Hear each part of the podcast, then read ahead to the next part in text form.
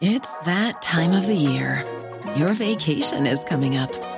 You can already hear the beach waves, feel the warm breeze, relax, and think about work. You really, really want it all to work out while you're away. Monday.com gives you and the team that peace of mind. When all work is on one platform and everyone's in sync, things just flow wherever you are. Tap the banner to go to Monday.com.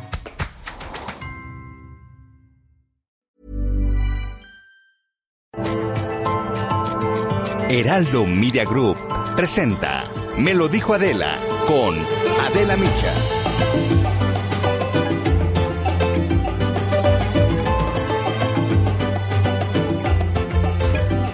para manifestarnos, para protestar, para sentir indignación, para organizarnos y exigir nuestros derechos. Para eso no se requiere permiso.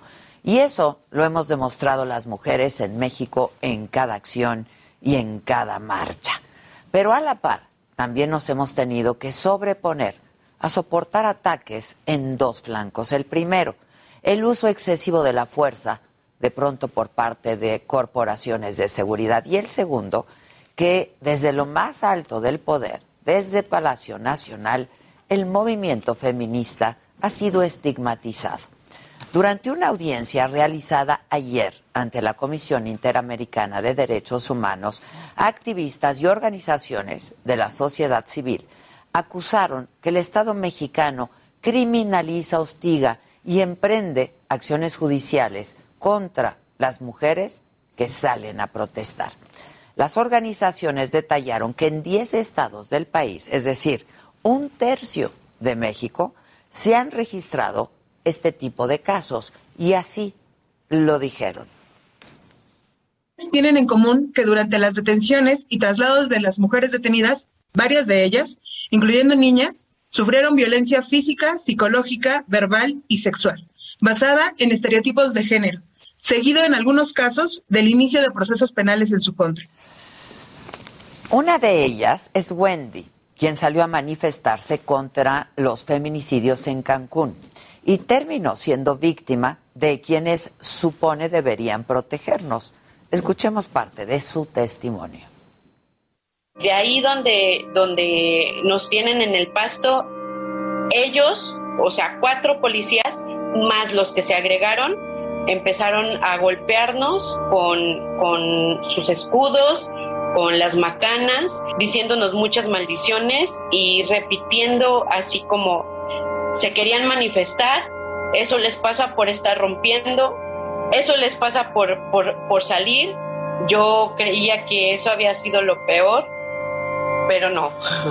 O sea, no, no ha sido lo peor.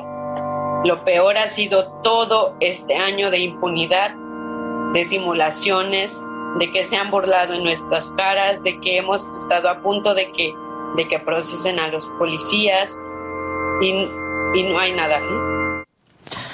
Y lo cierto es que Wendy no ha sido la única que ha padecido el uso excesivo de la fuerza de las corporaciones de seguridad. Una estudiante de la Escuela Normal Rural de Mactumaxá, en Chiapas, relató también en la audiencia la represión de la que fue objeto durante una protesta.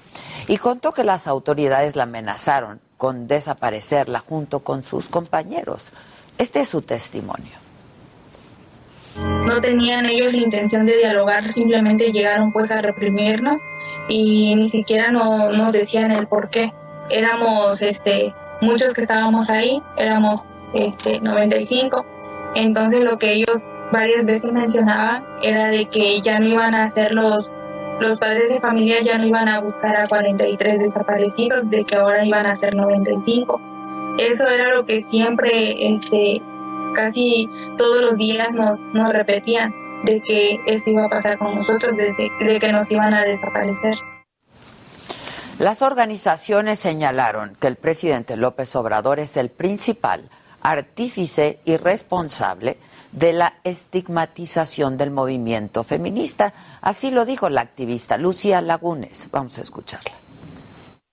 Las manifestaciones encabezadas por mujeres, pese a ser mayoritariamente pacíficas, comienzan a ser estigmatizadas como violentas en nuestro país. Las autoridades se han centrado en visibilizar las intervenciones sobre monumentos y roturas de vidrio como la generalidad de la protesta, construyendo un ambiente hostil al derecho de reunión de las mujeres, deslegitimando su activismo y facilitando que tanto autoridades como particulares ejerzan violencia en su contra en el ámbito físico y digital. Y todas, a una sola voz, decimos basta ya de estigmatizaciones. A las mujeres de este país nos quieren quitar todo, hasta el miedo. Pero conservamos algo mucho más poderoso, el coraje, la dignidad y la fuerza organizada, que día con día toman más espacio. Las mujeres que nos antecedieron, todas nosotras, las que vienen y las que vendrán, no vamos a dar un paso atrás, ni un paso atrás en la lucha de todo aquello que por derecho nos corresponde. Y esto es, me lo dijo Adela, y yo soy Adela Micha, y ya comenzamos ahora también por la cadena nacional del Heraldo Radio.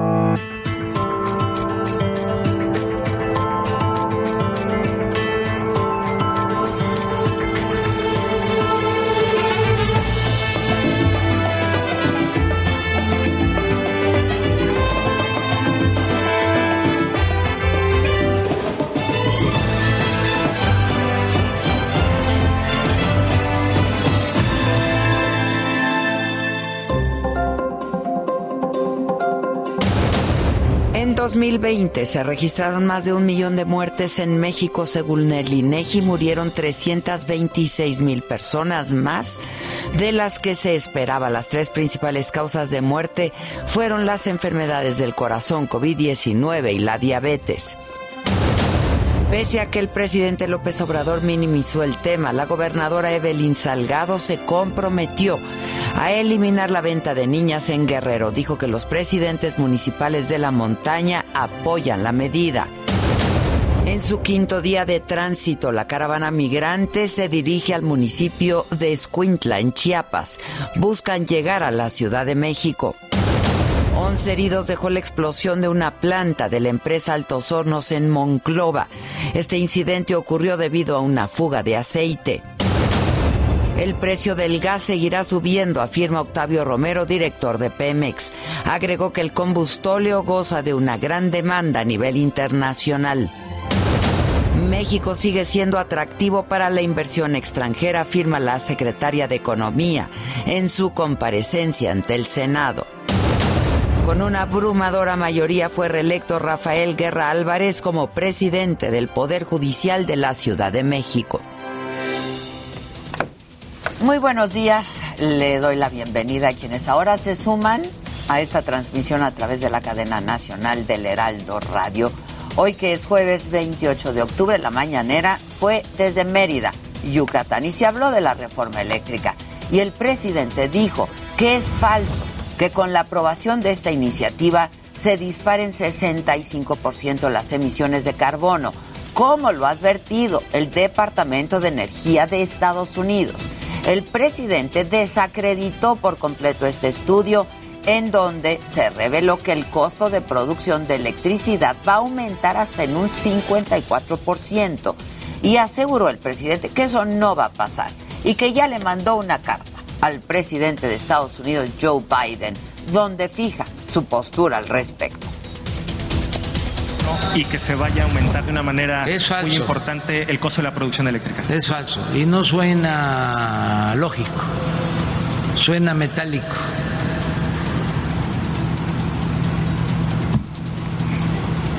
Lo que no suena lógico suena metálico. ¿Advierte preocupación por parte de sectores en Estados Unidos por esta... Ninguna preocupación. En otros temas, el presidente volvió a criticar y a descalificar a la UNAM.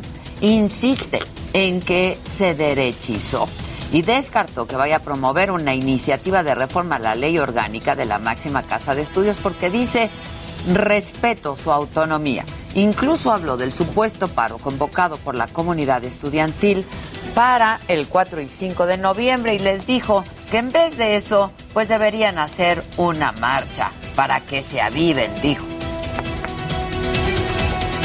Sin embargo, todas las instituciones requieren renovarse. Ahora, los cambios, las renovaciones se pueden dar desde adentro, los mismos universitarios.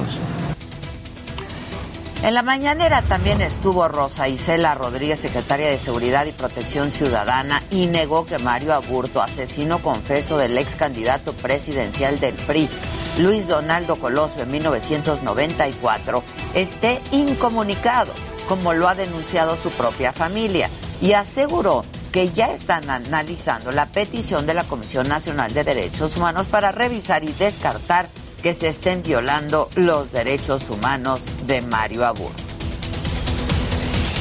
Yo le puedo decir que en la actualidad, durante nuestra administración, de ninguna manera ha tenido un tema de eh, falta de respeto a los derechos humanos. Absolutamente. Bueno, pues hasta tiene oportunidad de comunicarse con su familia y comunicarse con otras personas. Y bueno, sobre este mismo caso, el de Mario Aburto, que lleva 27 años en la cárcel y del que hoy se vuelve a hablar, el presidente envió un mensaje a la familia y les pidió que si tienen otra versión de los hechos o pueden comprobar que Aburto está amenazado, que fue torturado, el gobierno de México los va a respaldar. Y estas fueron sus palabras. Sería un acto de justicia y por lo mismo es un asunto de Estado. Si él estuviese dispuesto a contar su versión, se le brindaría toda la protección a él, a su familia. En otros temas, el presidente también aclaró rumores sobre si Mauricio Vila, el gobernador de Yucatán, se va a integrar al proyecto de la Cuarta Transformación. Dijo que no sería conveniente por el momento porque está haciendo un buen trabajo en su estado. Si él quisiera, nosotros lo invitamos a participar, pero él tiene compromiso con el pueblo de Yucatán y además creo que no sería conveniente porque está haciendo un buen gobierno. Y vamos hasta Mérida, Yucatán. Ahí está mi compañero Francisco Nieto con más información de la mañanera. Se puso intensa. Paco, buenos días. ¿Qué tal, Adela? Muy buenos días. Te saludo desde Mérida, Yucatán, donde se realizó esta mañanera, como tú dices, intensa. Y desde aquí el presidente López Obrador y el gobernador de Yucatán, Mauricio Vila, celebraron que esta entidad sea la más pacífica del país. El mandatario agregó que independientemente de lo económico, la paz es una bendición y Yucatán es el ejemplo de que se puede conseguir la paz en el país. Consideró que este tema de la paz pues es un es un tema de interés nacional, pues es comprobable que se puede lograr un estado con bajos índices delictivos. Agregó que hay casos que se lamentan, como lo que sucedió con un joven que fue detenido y que hay indicios de que fue vejado y perdió la vida. En este caso, pues el mandatario dijo que la Fiscalía General de la República ya trajo esta investigación y que no habrá impunidad por su parte. El gobernador eh, Mauricio Vila Adela dijo que se está trabajando coordinadamente con el gobierno federal, especialmente con las Fuerzas Armadas, y explicó que se trabaja en tres puntos para lograr la paz. Mejor infraestructura de la videovigilancia, mejores condiciones laborales a sus policías y acciones de prevención.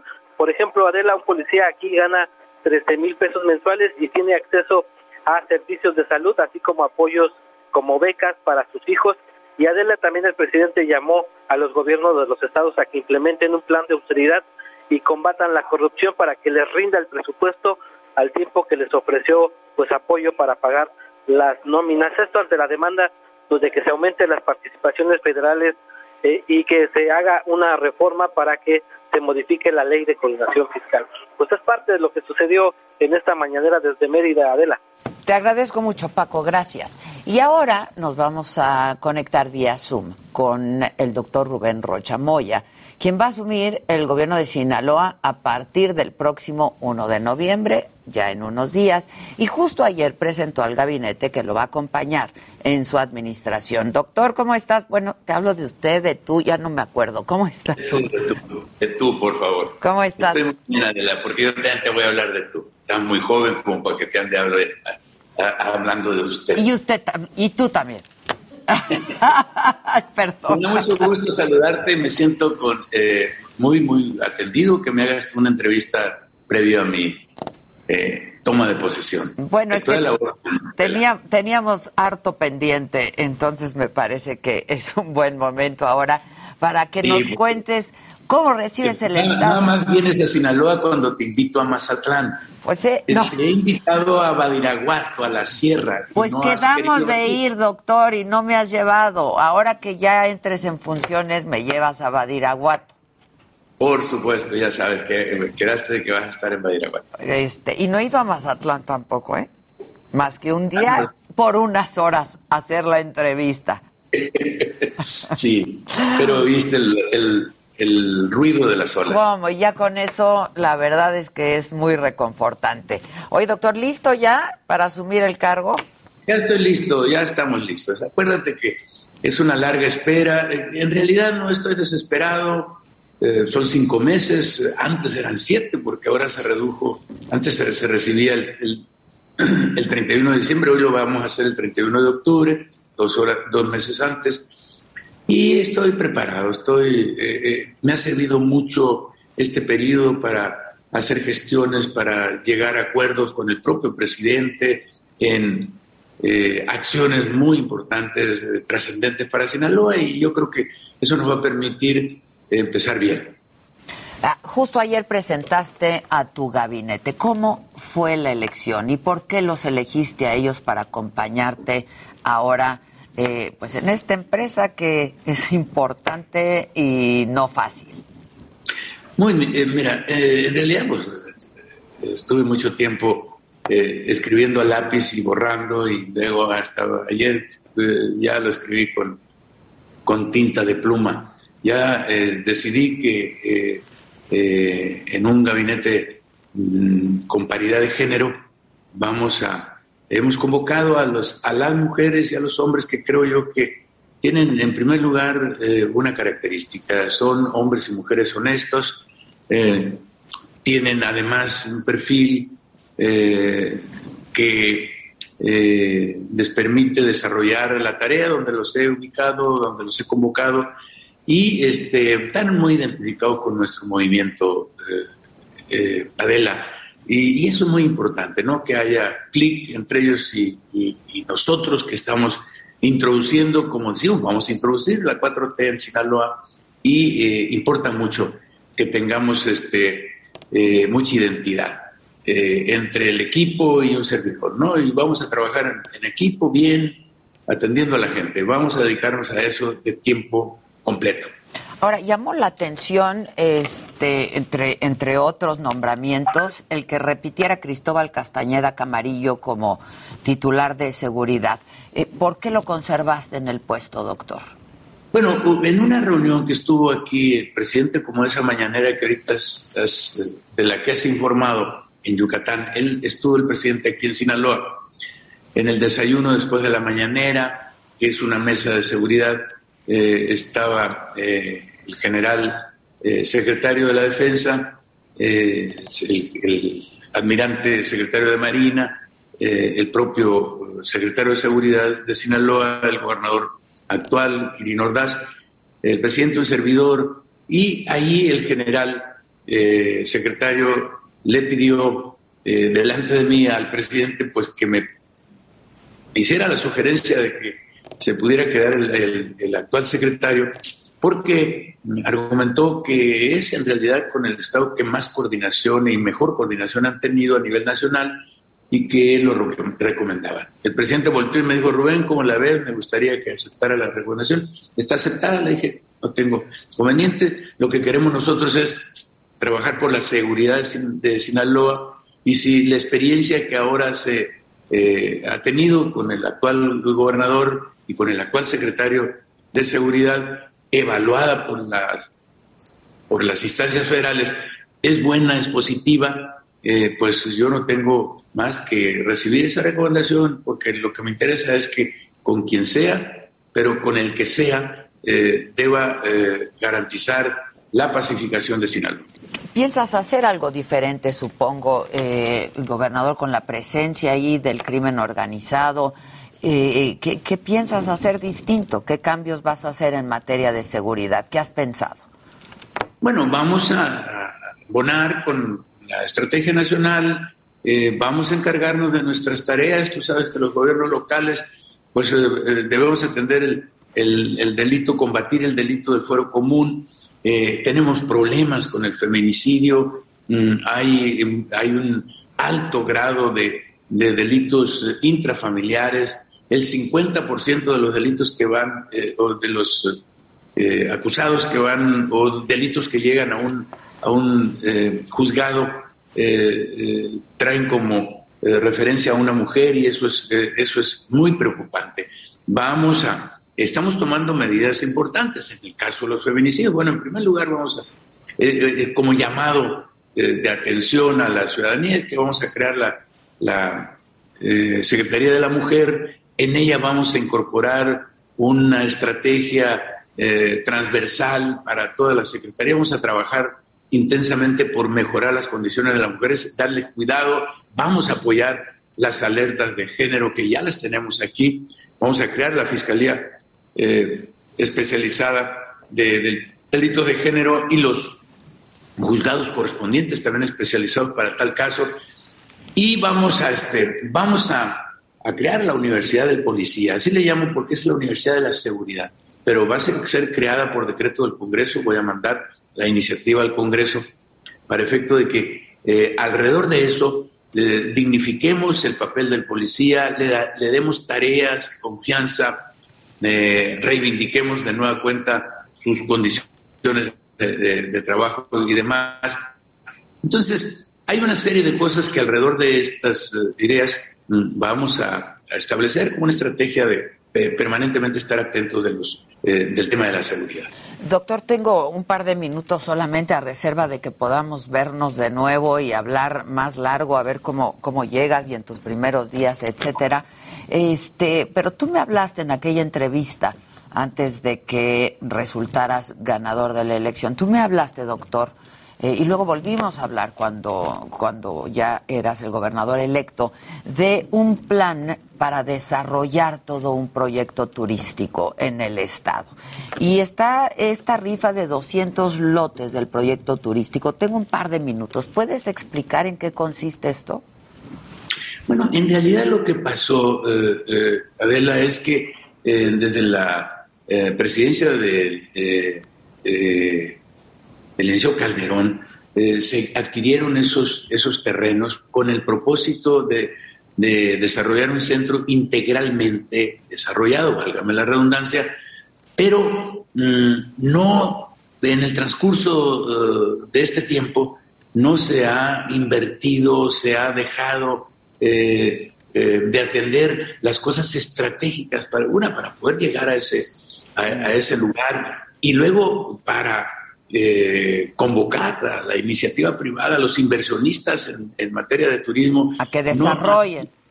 sí, no ha habido atractividad suficiente de tal manera que eso prácticamente se ha pasmado, decimos en Sinaloa, es, no, no, que es playa espíritu, ¿no?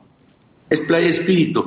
Y, y, entonces lo que se ha ocurrido, Adela, es que se ha desarrollado mucho más atrás. Entonces, como que los inversionistas en turismo han focalizado Mazatlán. Nos interesa mucho, vamos a seguirlo desarrollando y más ahora que se tiene tomada la decisión de que prácticamente, bueno, se va a hacer la rifa de, un, de unos lotes. Mm. Eh, ahí tenemos dos mil hectáreas. Mm, yo lo comenté con el presidente. Hay algunos empresarios que quieren comprar, eh, si no todo parte del terreno para desarrollarlo.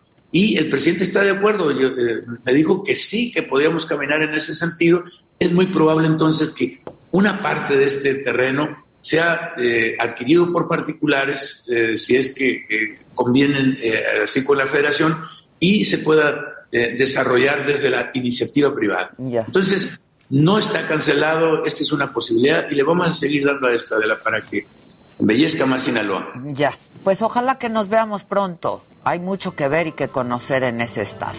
Más allá, más allá de eh, pues los carteles de la droga y el narcotráfico, que pues algo tendrás que hacer al respecto. ¿no? por supuesto, Sinaloa es mucho, mucho, mucho más allá que carteles de la droga, que no solamente están en Sinaloa, lamentablemente eh, están en el país, sino que Sinaloa pues tiene mucho, tiene tomate, tiene camarón, tiene este, hortalizas, tiene maíz, somos los mayores productores de maíz, tiene mango, somos casi los mayores productores de mango, etcétera.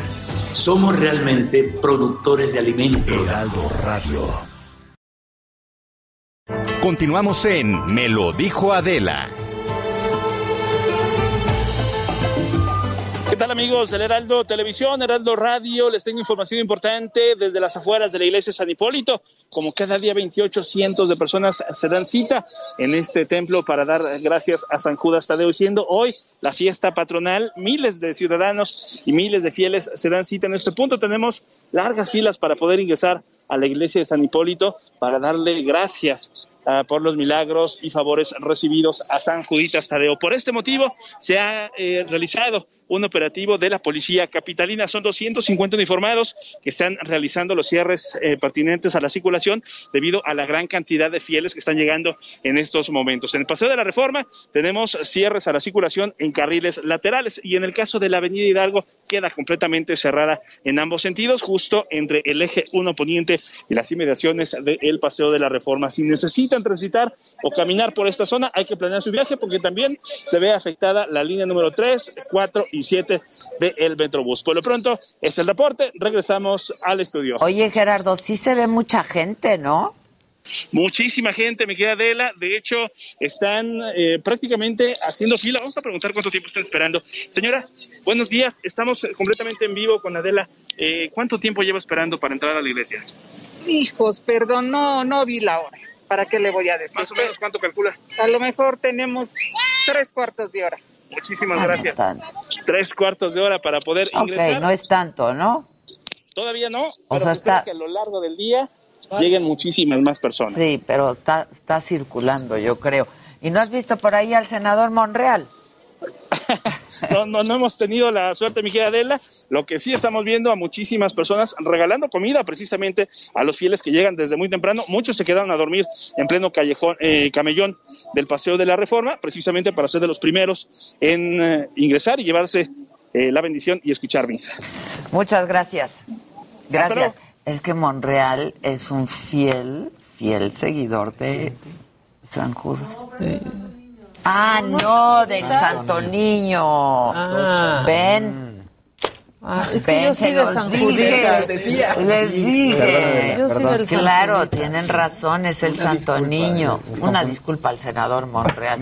Pero San Juditas es el San Juditas también. Mi papá a veces los 28 iba. Los 28 de cada mes tuvo su época. ¿De ir? Claro. ¿Se acuerdan ¿Qué le pido a San Juditas? Que le sea su voluntad, manita, mira. Ya a estas alturas. O sea, padrino Elon Musk o algo ah, así. Qué bárbaro, ¿eh? Elon Musk.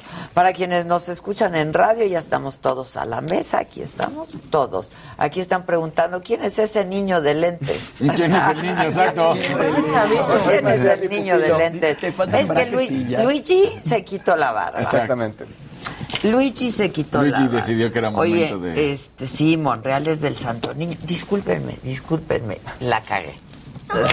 Bueno, pero también con una cosita, o sea, no, y seguro la cagué, la cagué, hay de santos a santos y cada quien es fiel a su santo. Sí. Yo soy cada quien su santo. Cada quien, su santo. es como el santo niño. Exacto, pero no. ¿Cómo, perdón. Exacto. Senador Monreal, santo niño de Atocha. El papá de Maca, San Juditas. Y yo de los dos. Exacto. A ver cuál me hace el milagro. Claro. ¿Cuál ya que me hagan el milagro. Bajo su manto. Bajo su manto. Sí se necesita. Hoy, con razón, yo en la noche decía, los balazos, pues no, ya era la cuetiza de San Juditas. Sí, claro. Es que, en la Ciudad de México no nos pueden sorprender con los cohetes porque uno piensa que es el balazo. Claro. Esa es Pero lo más triste de eso sigue siendo, digo, perdón, pero sigue siendo los animales, los perritos, ¿no? Porque empiezan... Claro. Sí, Sí, la verdad. Sí, que le pueden comprar ahora en Amazon o en distintas tiendas sus chalequitos que como que los contienen y les dan tantita más este Paz. pues paz. Pues sí. También hay unos collares que Hoy venden. mis perros andaban muy histéricos. Podría haber sido por los puentes de la noche estaban porque sí todos estaban bien fuertes. histéricos. Sí, es que sí se Peleando ponen... uno con el otro y nunca se pelean así. O sea, hubieras visto a Mía. Los alteran Se horrible. le salían los ojos. O sea, hoy sí. Si la traías No, hoy, no. atacaba a todos. Se salían los ojos. Samantita, ahí está. No, Samantha. A mí me encanta que Pero te está llorando, Samantita. Samantha. Sí, te llora y te trata de ¿Qué ver. onda, Samantha? Mía Ah, se ve ok. tan dulce y tierna y todos llegan No a que les coma un dedo cuando la quieren sí, acariciar. sí. Ya también, ven Esa sí perro. es ter- terrible. Pero eso Es- pasa con todos, ¿estás de acuerdo? Siempre llegan a querer acariciar al perro y tú dices, eso no se hace. Sí, como que cuando llegan a acariciar la pancita de la embarazada que no conocen, Sí, no acaricien Sí. panzas de embarazadas si no Sí, los conocen. Exacto. Es ¿Te puedo acariciar la pancita? Miren, no. Samantita, dormidita. A mí me encanta. ¿Quién fuera perro? Sí, ¿quién fuera Samantita? Estaba ahí en una silla dormida para los que no Sí, porque hay de por perros a perros, ¿no? Digo, o sea, sí, ¿quién no. fuera Samantita? Digo, la... Sí, ¿quién fuera Samantha? O sea, porque cualquier perro café de la calle uno no quiere ser. Sí, no. O sea, Samantita. de un perro café a nosotros vivimos mejor nosotros, compañeros. ya Claro. también, pero Samantita Samantita. Pero Samantita ya es otra tiene el cosa. mejor es que- código postal que todos. juntos. Exacto. Todos juntos. Ya De hecho, tiene más al día sus vacunas que nosotros. Tiene todas sus vacunas, hasta para el COVID. Tiene más Tiene papeles. vacunas Sí, sí, claro. Tercera dosis. Ahí está la Írala, Samantha. írala. Para quienes nos escuchan por radio, este, está mi perrita, Samantita, ahí dormidita, roncando. Está de la con su perrita ahí y las mascotitas en la mesa. Y yo me estoy sintiendo mal por lo del Santo Niño de Atocha y por lo de San Judita. No. ¿Ves Te van a perdonar. todos la cagamos, mi Jim? Te van a perdonar, te van a perdonar. ¿Ves que la cagamos? Pero yo pregunté y no me asesoraron bien. Oigan. ¿ven cómo les gusta Mira, luego a ustedes el chismecito? ¿Qué pasa? Ah, No la luz. pero para que se... Que por ahí Ah, echen luz. sí. Alex. ¿Por qué? Ay, Alejandro, que no te ¿Por hagan caso a ti en tu casa, no es para que hagas eso. Exacto. O sea, Échenle la luz para que se despierte. Te dejará dormir, o sea, Sí, es así, ¿eh? Quien Sí. bien te quiere te dejará dormir. sí, si amas a alguien, déjalo dormir. No, a mí me choca dejar dormir. Me Yo choca, soy de- odio Es dejar que yo dormir. siento que tú eres de las que se no, despierta temprano hasta el fin de semana. Como yo Yo digo, también. pienso seguir dormida ya en serio. Ya, ya. Vamos hablando seriamente. A mí, sí- a mí sí me avienta la cama. Yo soy de los de temprano y. Pero Yo sí, me yo sí, despierto. yo sí dejo dormir, me, me levanto. Yo me voy. despierto, pero puedo tomar un café en la cama sin problema, ¿eh? Sí, Sí, la sí, verdad. yo Además, desde temprano yo me pongo a ver partidos. Entonces yo sí me salgo a las 6 de la mañana y empiezo a ver Puta, fútbol y así. O sea, Yo recibo mensajes a veces a sábado, siete y media de la mañana, que dicen, ¿tomamos café o qué? Ya, de que ya nos escupió la cama a las dos. Pues sí, ya ni modo hay que tomar Pues café. sí, tomamos café ya, ¿o qué? A mí lo que no me gusta es ¿Qué levantarme hace- temprano y tener que ir así como de puntitas por todos lados para no despertar. a mi Yo ya me acostumbré, ya es como Ay, mi día a día. Sí, claro. Sí, ya, ¿cuál güey. puntitas? No, que se le, le platicaba a Jimmy hace rato que además yo estoy pasando. Y apenas es el principio que, que me patean. Sin querer, obviamente, pero pues está incómoda y entonces Ah, tira y ¿cuántos entonces. va- cuántos vamos? Cinco meses. Cinco meses. Uy, espérate. Y entonces. Desde el me ando despertando toda la madrugada. o sea, la semana pasada sí no dormí nada, nada. Yo dije, ¿qué onda? No Y sabes exacto, lo que y además. es no dormir, manito. No sabes lo que es no dormir, Sí, sí. ¿verdad? Sí.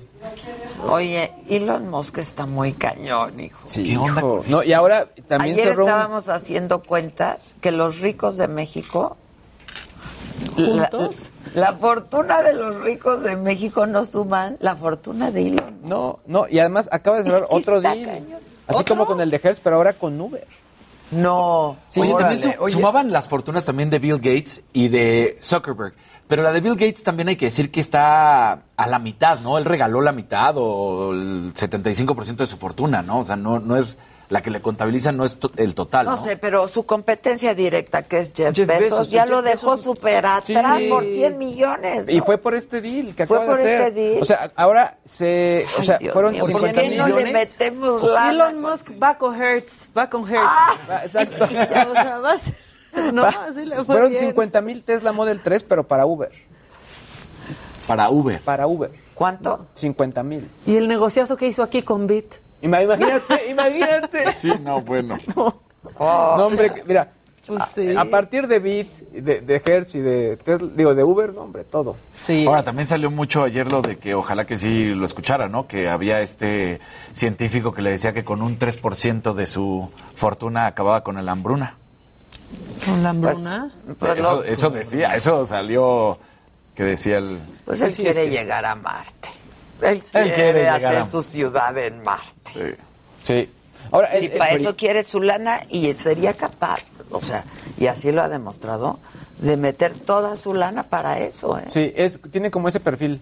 O sea, podría decir, voy a gastar todo Toda hasta conseguirlo. Aunque me quede sin un nada, centavo. sí. Pues es que imagínate empezar a construir allá en Marte y después que pase algo aquí y que todo lo de allá ya sea tuyo, pues te va de pelos, ¿no? De hecho, uno de sus libros es muy Pues interesante. yo creo que de Dice- chiquito dijo, yo quiero vivir en Marte. Sí, seguro. Y eso quiere hacer con su lana. Ahora, para como están las cosas, qué padre vivir en Marte.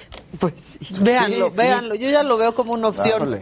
Pues sí, pero no creo que nos toque. O que nos alcance. La verdad. Deja Lo, que sí creo que este tema de las estaciones espaciales privadas.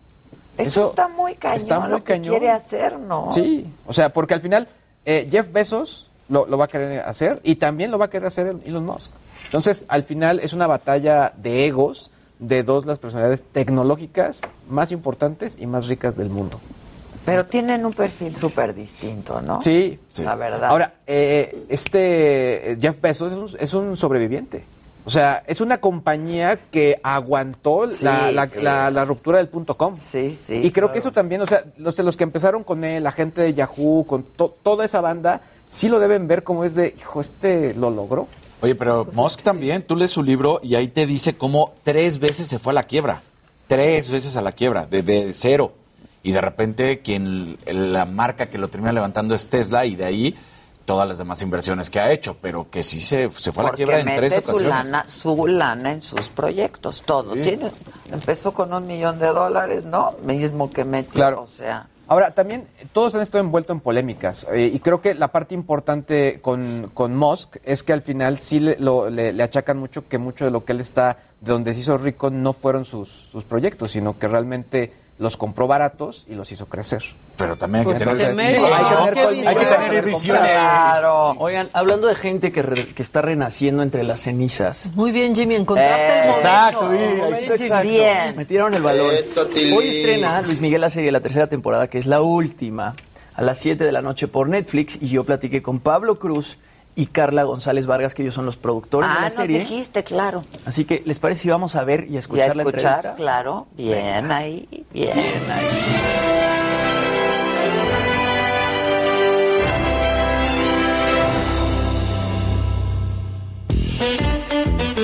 Sin duda ha sido pues todo un viaje, ¿no? Tanto para México como para Latinoamérica, poder ver la vida de este personaje icónico que durante mucho tiempo pues tuvo una vida pues muy anónima, ¿no? ¿Cómo se sienten ustedes llegando a esta tercera y última temporada?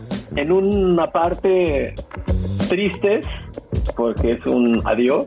Hicimos una familia y un equipo que duró cinco años y que creo que durará por mucho tiempo esa amistad y esos lazos, una di- dinámica creativa única que es difícil de replicar y voy a repetir de nuevo, pero también contentísimos y agradecidos porque, a ver, esta serie nos cambió la vida a todos, este sentimiento agridulce de dejar algo, pero también, pues move ¿no? Lo que sigue. Hacer proyectos de esta envergadura necesitan un nivel de compromiso alto, ¿sabes? Porque son proyectos ambiciosos y en efecto llevamos cinco años inmersos en la vida de Luis Miguel y en cómo narrar esta historia. Hemos aprendido muchísimo, crecido muchísimo, muy contenta, muy tranquila tranquila y agradecida. ¿Cómo y por qué pues deciden volver a traer a Oscar a esta tercera temporada? Uy, pues porque lo necesitábamos. A la hora de escribir y lees los guiones y dices, híjole, falta explicar esto, falta que la gente entienda quién, quién era. O sea, ¿qué había detrás de este villano terrorífico que torturó a medio mundo? Pues un padre, ¿no? Y ahí es donde, para que veas toda la temporada, entiendes qué hace ahí. Le añade al personaje unos niveles de magia espectaculares, ¿sabes? Una cosa es lo que está en el papel y otra cosa es lo que aporta. Es de esos actores que conforme vas viendo, le vas descubriendo más cosas que le dio al personaje, ¿sabes?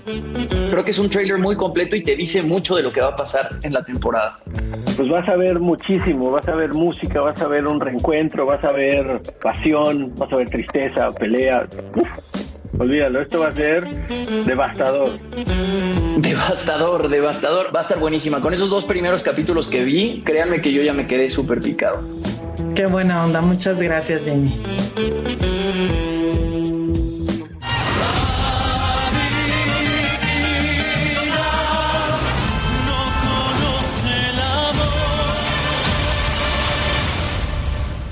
Bueno, pues como lo decíamos, hoy estrena la tercera temporada de Luis Miguel. La serie es la última y pues regresa Oscar Jaenada, que esta es una noticia increíble. Pues Creo que para todo mundo, ¿no? Todo mundo que fue fan de la primera temporada, este, después nos pasan la segunda, ya no sale Oscar, ya no sale Luisito Rey, pero ahora regresa Luisito Rey y me contaban que entonces pues vamos a conocer partes de la historia de la primera porque nos cortaron lo de Marcela muy feo. Nos cortaron lo de la, la mamá de Luis Miguel muy feo, A como mí que los nunca se resuelve el misterio. capítulos sí me gustaron. ¿De ¿eh? esta A mí nueva? también. De esta nueva. Te atrapa bastante. ¿no? Mucho más que los Toda la relación con Mariah de la Carey. segunda, ¿no? Sí. Sí. Yo creo que va a estar, va a estar Y bastante. muy bueno. mal Netflix que no nos puso a Diego Boneta ¿eh? en entrevista, la neta. Ni a Oscar. Ni a Oscar. Muy mal Netflix. Híjole, Netflix, ya ves. Netflix muy mal. La, la Netflix. La, la La sí. Netflix muy mal. ¿Me permiten aportar algo a esta Por mesa? favor. Claro. Resulta que Naciones Unidas, la ONU, lanzó un video protagonizado por el dinosaurio Frankie, que desde el podio de la Asamblea General de Naciones Unidas insta a los líderes mundiales a abandonar sus intenciones de invertir en combustibles fósiles y evitar nuestra extinción. Este video está traducido en 35 idiomas y la versión en español estuvo a cargo de la actriz mexicana Eisa González. Vamos a escuchar un fragmentito, pero lo vamos a subir para que todos lo puedan, lo puedan ver y escuchar. ¿Todo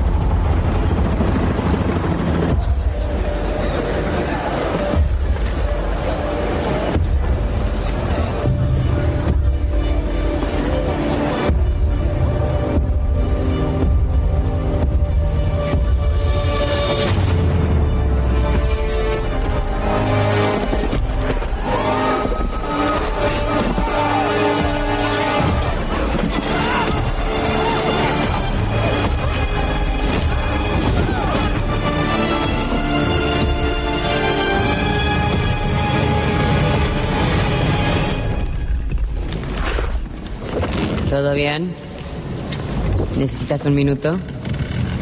Ok.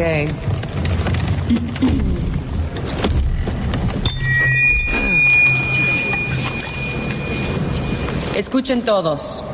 Sé unas cuantas cosas sobre la extinción. Y déjenme que les diga. Y ustedes pensarán que esto es algo obvio. Pero extinguirse no es nada bueno.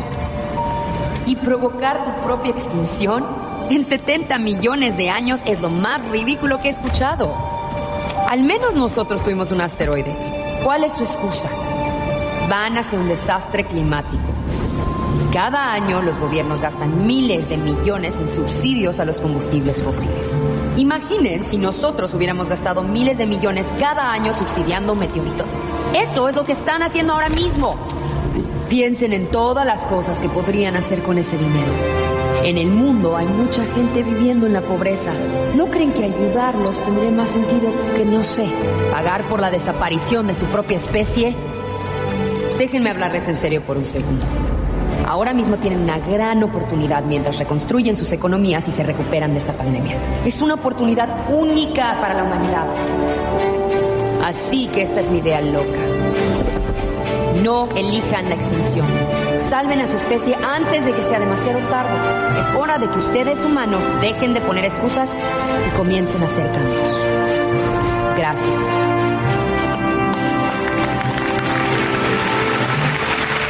Un dinosaurio que toma el micrófono, ¿no? Este, en Naciones Unidas y se dirige a todos. Está espectacular, la verdad. Véanlo, traten de verlo. Lo subimos a la saga, ya está. Este, traten de verlo. Ahí lo tienen en nuestra plataforma. Eh, y bueno, pues ahora sí que cuando desperté, el dinosaurio seguía ahí, ¿no? Sí, aquí dicen que si Bartlett está haciendo su película. No, porque este es un dinosaurio que no quiere que nos extingamos. El otro es uno que sí quiere. Exacto. El otro sí quiere. Felipe Salcedo, muchísimas gracias. Dice que nos ve todos los días y que espera la saga esta tarde. Nos vemos 7 de la noche. La saga, ¿qué más nos traes, mi Jimmy? ¿Quién va a la saga? ¿Es sorpresa? No, pues no necesariamente. Este. no necesariamente. Bueno, a ver, ahora les cuento. Hablando ¿qué de la nos- saga, hablando de la saga. Varios medios. Chisme de lavadero. Chisme de Chisme lavadero. Yo les traigo un chisme para también dárselo a Jimmy, ¿eh? A pero ver. ahorita, eh, suéltalo. Venga, empezamos con este. Varios medios retomaron esta declaración de Paul Stanley que hizo en la saga, en la que dijo que Mario Besares eh, le dio un número de teléfono falso tras el asesinato de su papá. Que era un niño adolescente. Exacto. Vamos a recordar el momento de la saga con Paul Stanley y ahorita les cuento qué pasó. Y es video En el reciente. velorio de mi jefe me dijo lo que necesites y me dio un teléfono falso. No. Y, y nunca supe y nunca supe ya de él.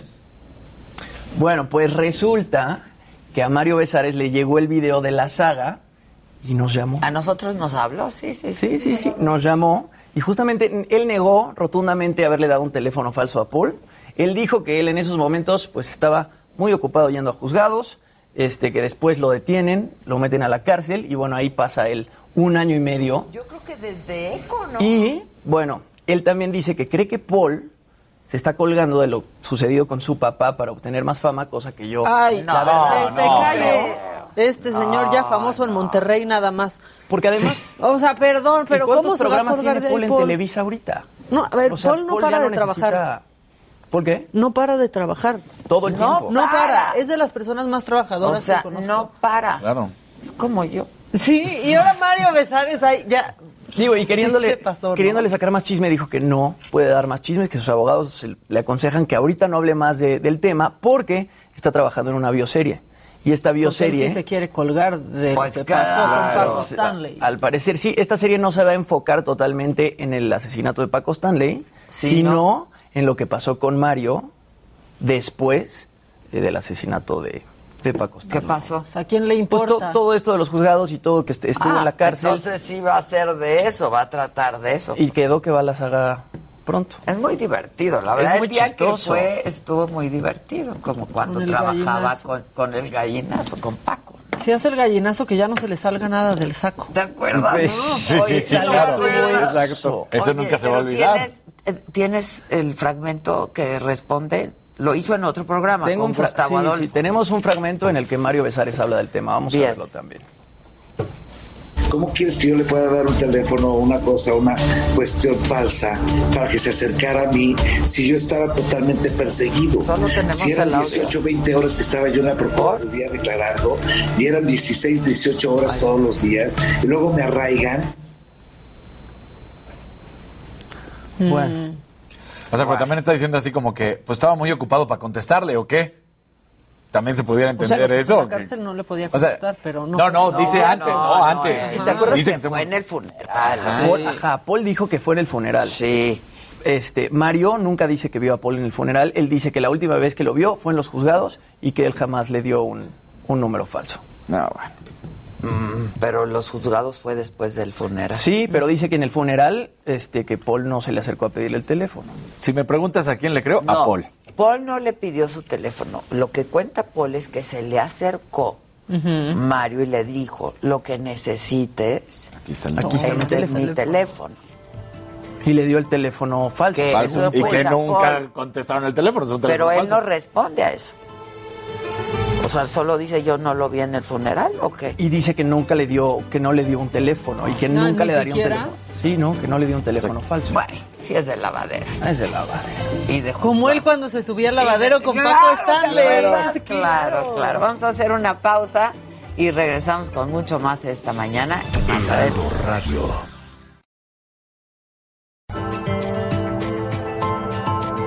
Continuamos en Me lo dijo Adela.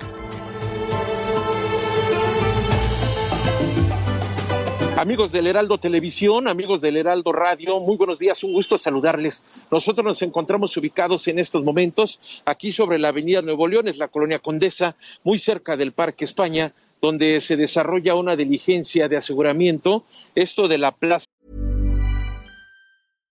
When you make decisions for your company, you look for the no-brainers. And if you have a lot of mailing to do, stamps.com is the ultimate no-brainer. It streamlines your processes to make your business more efficient, which makes you less busy.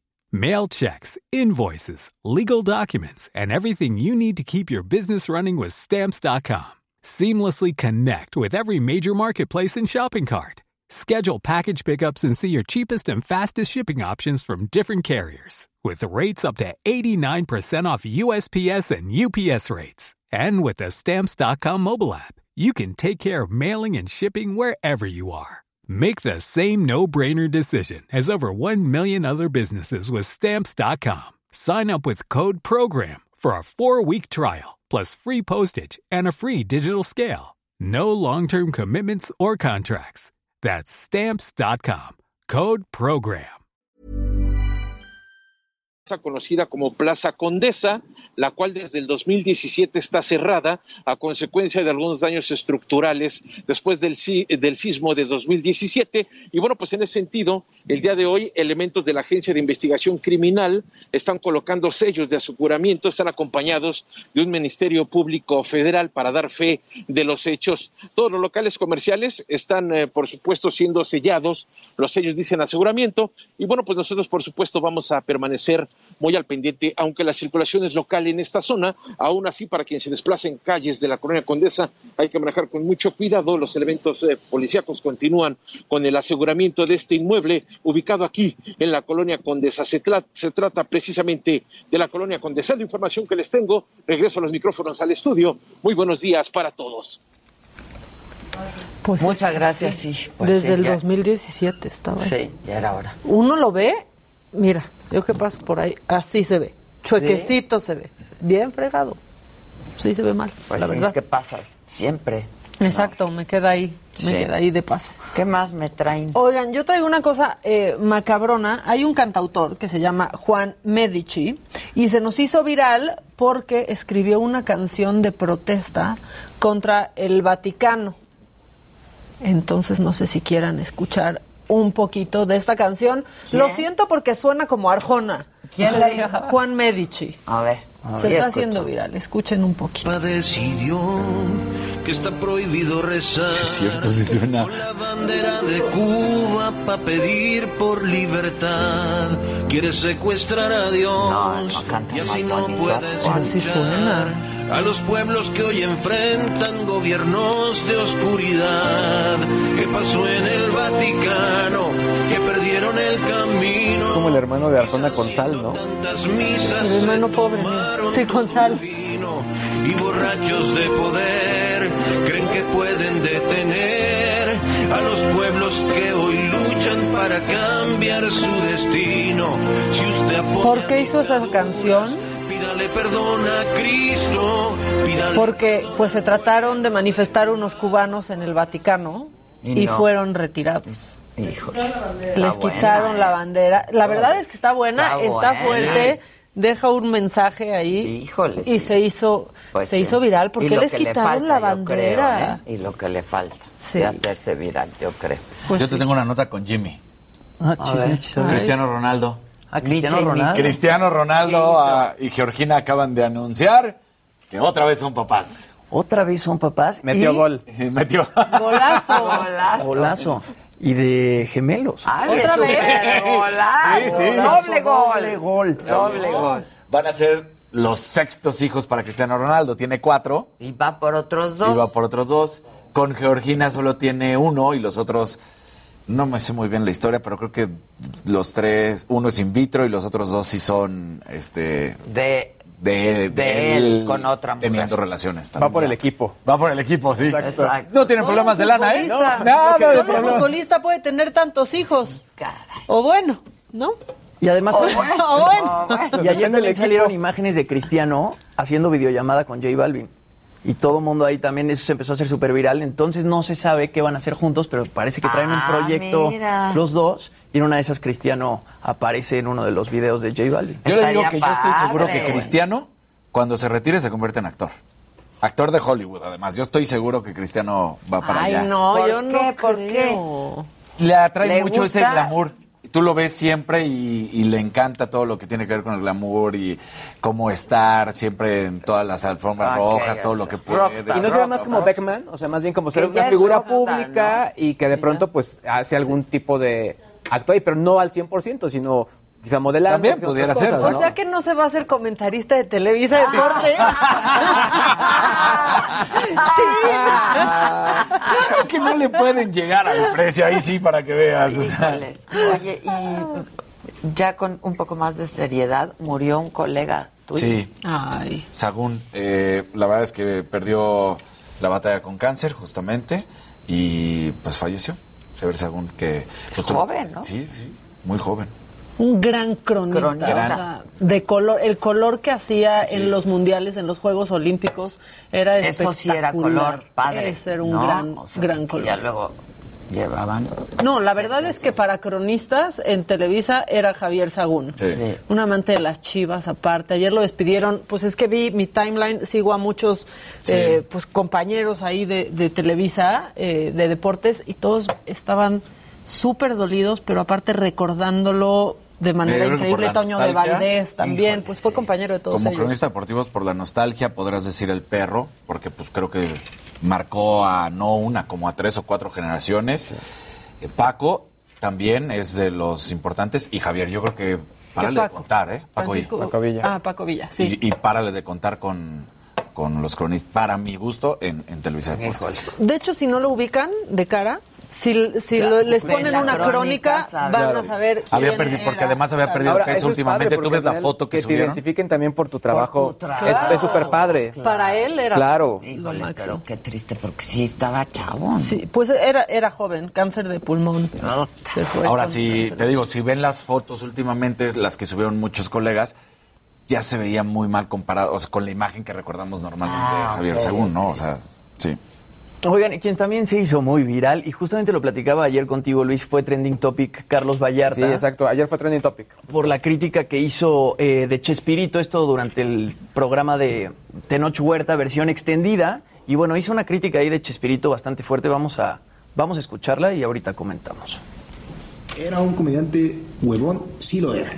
Si usted ve un episodio, más adelante se vuelve a repetir el Es mismo el que episodio fue con Pacheco a la saga. eh, personajes. Lo que una vez el chavo hizo con dicen que Don es Ramón, buenísimo. después Sí, hace es el muy- es chavo muy con inteligente. Yo vi una vez muchas cosas. Ahí está cuando lo dijo. hacer a la gente reflexionar. No, es No, no, no, no toda, pero hay alguna no que es toda, y pero sí, yo siento que, al menos en cuanto a comicidad, eh, Chespirito ha sido de las peores cosas que le ha pasado a la comedia mexicana. Y qué bueno que, bueno, yo al menos en mi casa, si algo le, no le dejo ver a mi hijo es esa pendejada, la neta. Porque digo, güey. Que ya está en versión caricatura, no se Ya muere, está, ¿no? no se o sea, muere. no se transforma. Pero ¿por qué no? ¿por qué le una No, mira, como una, por una cuestión, no suelo ser tan clavado, pero a veces me bien. sale lo Sí, clavado y, sí, y digo, por una cuestión de dignidad, de saber que Chespirito fue a Chile y se presentó en dos fechas en el Estado Nacional donde habían torturado estudiantes. Pero eso es otra cosa. Con- Como pinches honores de Es jefe de mejor Estado. que no sobre el diga, hecho de que fue un puto éxito durante todas las dictaduras. Lo que más yo pensaba es, a ver, ¿qué hace una dictadura? Sino censurar contenido que le puede perjudicar. ¿Qué no censuraron? Chespirito. Así Carlos Vallarta. Y luego. No, qué woke, qué padre, qué generación tan No, woke. yo creo que está equivocado. Yo Digo, también yo creo. no comparto su opinión. Era un genio. A mí también se me hacía un un. genio de la genio. comedia blanca. o A mí, me pa- a mí me parece espectacular Chespirito, pero aparte Claro. cuentan No que escribía todos los capítulos, Todos. pero del final hacia el principio. Ah, como se debe de hacer ese tipo de, De comedia, comedia. ¿no? Comedia de enredos. Y además a toda la gente que lo criticaba, él contestaba diciendo, lean toda mi obra y donde No, encuentren no, no, cualquier error gramatical o sí cualquier error este, relacionado al y lenguaje, me Vallarta, dicen que algo. tiene mucho éxito, la verdad, y que sí hace mucho reír y todo. Pues yo me acuerdo cuando fue a Saga, pues yo, a ver, parte de lo que es bonito en la saga es juntar a gente, pues distinta, ¿no? Con quehaceres distintos y pues cotorrear. Y gente que ni al caso Que y ni al encontrar caso un y punto. encontrar ¿no? ahí, porque luego de ahí salen cosas, ¿no? Vamos a grabar o vamos a hacer. o- Y fue a la saga con Alex Lora. O sea, tú imagínate te- te- tener a Alex Lora ahí. Claro, al ¿no? lado. Pues no abrió la boca. O sea, nada. Y entonces, al otro día, como fue muy criticado porque no abrió la boca, Era un mueble. y lo invitamos porque sí es bien chistoso. O sea, lo que él hace es muy chistoso. Muy inteligente. Y es un cuate inteligente, pero no, dijo, no abrió la boca. Y entonces sí lo criticaron mucho y luego salió a decir que era pues porque había ido Pacheco, ¿no? Este, que bueno, yo no sé si es cierto o no, pero me parece pues que si lo Pacheco te pone así, pues no es una falta de profesionalismo ir así a un programa, una invitación, mejor dices, no estoy en condiciones. Me dio la pálida. No, voy a ir. No voy a ir. Me dio la O sea, no voy. A mí no me gusta el- su manera cómica de ser. Creo- Una vez, una vez comedia. vi su comedia, exacto, y dije, no, no es para mí. Lo que yo sé de Carlos Vallarta, la verdad. Sí, pero pero no, es que al final todo. es como esta técnica que tiene ese tipo de stand-up que está prescrito al final. Entonces, Claro. pues, obviamente lo vas interpretando claro, y o, Es sabes los ritmos. ¿no? superioridad moral que piensan que tienen estos Ese- estandoperos de ese es el tema, pasado, ese es el punto. que cae súper mal Claro. y también de ver con perspectiva actual lo que se hizo en el pasado y ella claro. cancelando en Pues no retrospectiva. Además ser. Es la mucho más mal. difícil, eh, infinitamente más difícil hacer comedia blanca que pararte y nada más Sí, estar claro. criticando y atacando. Ahora, el consejo para Carlos Vallarta es que vea Chespirito Pacheco. Exacto. Exacto. Velo, Pacheco, quizás cambias Pero además de digo, no sé, eso de que no le permitiría a sus hijos, mis hijos, o sea, Yo era fan, fans, yo no me lo perdía son nunca a las fans. 8 de la Claro, noche. todos. Hay pasan las sketches que me sé. generaciones. ¿eh? Sí, hay sketches A que ver, me sé. O sea, yo veía a Chespirito, pero mis hijos también y por, ejemplo, generaciones. mis hijos le entraron pero con las caricaturas. con las ahí, caricaturas. ahí se engancharon. Y en todo el mundo, Sí. o sea, perdón. Era genial lo que hacía. Había un sketch con el- Ese ¿se cuate era genial. Era genial, Claro. Y, y hay que tratar de entenderlo en su contexto, como todo en la vida. Exacto. ¿no? O Exactamente. No en fin, de pronto es mejor estar pacheco. Y, Yo lo que Y sí- no hablar. No hablar. No hablar. Yo lo que sé de Carlos Vallarta es que él también tiene ansiedad social. Entonces, ese tipo de contextos como la saga le cuestan trabajo y es por eso que cuando él se sube a un escenario a dar stand-up, se pone sus Lentes. lentes, oscuros. Pues estaba y él con lo ha dicho varias oscuros. veces. Pero además, nosotros cuando, cuando hacemos una invitación nunca engañamos, siempre decimos con quién vas a estar, ¿no? Y se trata de esto. Y bueno, pues tú ya decides si quieres ir o no. En fin. Sí, es una mezcolanza que O sea, en su resulta. trabajo es muy bueno. Este. Pero pues yo, ¿qué les digo? O sea, solamente puedo hablar de la impresión que me dio a mí de manera presencial. Claro. En fin, y a muchos que estaban viendo el programa, pues estaba Alex Lora. Sí. O sea. Sí, no, no lo- Aunque no seas cantante, Claro. todo Sabes lo quién que es puedes, claro. sabes quién es y puedes cotorrear y, Y puedes pensarías preguntar. que le entra, ¿no? Y pensarías que le entra. A mí me pareció que era una súper combinación. Aparte cuando vino, o sea, fue como muy amable, digo, yo que tuve la oportunidad, o sea, no es que sea un tipo que te vaya a cerrar el poder interactuar o platicar, ¿no? No, pero No, justamente un programa con la saga es lo que te da oportunidad de hacer. Como sentarte con gente con la que quizás no tendrías absolutamente nada que ver. Exacto. Y encima te están echando un conviertes un tequilita, poco- pues sí. terminas Sí, platicando. claro. Terminas platicando. Claro. En fin, bueno, En fin. no sé. ¿No, ¿No te acuerdas que una vez en la saga me juntaste con, ¿cómo se llamaba? Ay, vino aquí el que está ahorita en, eh, ah, en el fútbol. No, no, no con Esa fue Lambda. la primera Esa vez. fue la primera Pues vez, Es pero que la ayer otra pregun- vez... platiqué la historia. Ah. Porque me preguntaron, eh, estuve en expansión y me preguntaron cómo conociste a Maca. Ah. Y les dije, pues, no, no, no. Amor a primera vista. Fue amor a primera vista, pero hay una historia atrás, ¿no? Entonces cuando me dijeron, bien, me dije, ¿quién es esa? ¿Qué de hoy? ¿Por qué, traen una ¿Por de qué hoy? traen, me traen alguien de hoy? ¿Esa qué? Jefa, no, quiero. ¿Quién convenció? ¿A quién le debo la chamba? A Gisela. Gracias, Gisela, te A Gis- agradezco. Te va a gustar, jefa. No quiero a nadie de hoy. La chava es muy simpática, eso dijo. Te va a gustar, jefa. Te va, tiene buena, trae onda. Ay, ondita. Y ya, pues le dije, bueno, creo que nos había cancelado alguien. Y entonces, Seguro, seguro. dije, bueno. Sí, porque, y sí cancelaron porque a mí me avisaron ese, Ese mismo día en la tarde. Dije, sí, alguien sí. canceló, no importa, yo voy. Sí. Y a los cinco minutos, pues ya, fue amor a primera Todo sucedió. Sí, todo sucedió. Y saliendo de ahí ya sí. No, pero juntas Estuvo. Lambda. estuvo Lambda, Mariana Moguel, Mariana, hija de Rosario claro, Robles, que ahí la conocí, y un imitador de Juan Gabriel. Para que ve, exacto, para que vean que pues juntamos que- Lo heterogéneo. ¿no? O Sí, sea, generis. que de eso se trata, pues. Sí, pero Este. la otra vez estuvo, se me fue ahorita el nombre, pero que quería ser jefe de gobierno, que ahorita trabaja en algo del fútbol. A Ah, mí este- que- Miquel Arriola, Miquel Miquel Arriola. Arriola Oso. estuvo. Y entonces Adela me mete porque acababa de decir Miquel Arriola que si él iba a ser jefe de gobierno no iba a permitir que las parejas del mismo sexo pudieran adoptar eh, niños pudieran o adoptar. hasta y matrimonio. ¿Dijo Maca, eso? está- y Claro. Maca no fue al programa, sino que estaba por ahí viendo que íbamos a hacer juntas y ya, ¿no? Andábamos que, quedantes. Sí, quedantes, salientes. Exacto. Salientes Andábamos y saliendo. quedantes. Este, entonces le dije, no me digas, le dije a Miquel, Maca, ven.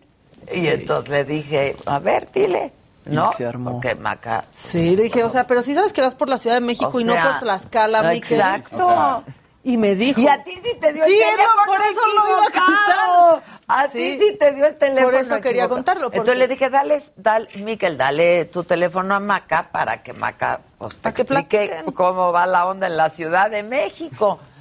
Y te lo dio mal. Y a mí sí me aplicó un Mario Besares y a Miquel Arriola me dio un teléfono falso. Pues sí, sí, sí, sí. No lo vayas a negar, no me hagas un Mario Besares Pero y el me día lo que vino aquí Miquel, ¿por No, nos saludamos bien. Le hubieras dicho, me diste un teléfono. Híjole, Miquel. pues, WhatsApp. Exacto. Sí, sí, me dio un teléfono que no era. Es. Esas cosas pasan en la saga. que me regaló un balón cuando vino aquí Miquel, ¿te acuerdas? Sí. ¿Y tienes el balón o te vale, Eh, Adela? Sí, sí.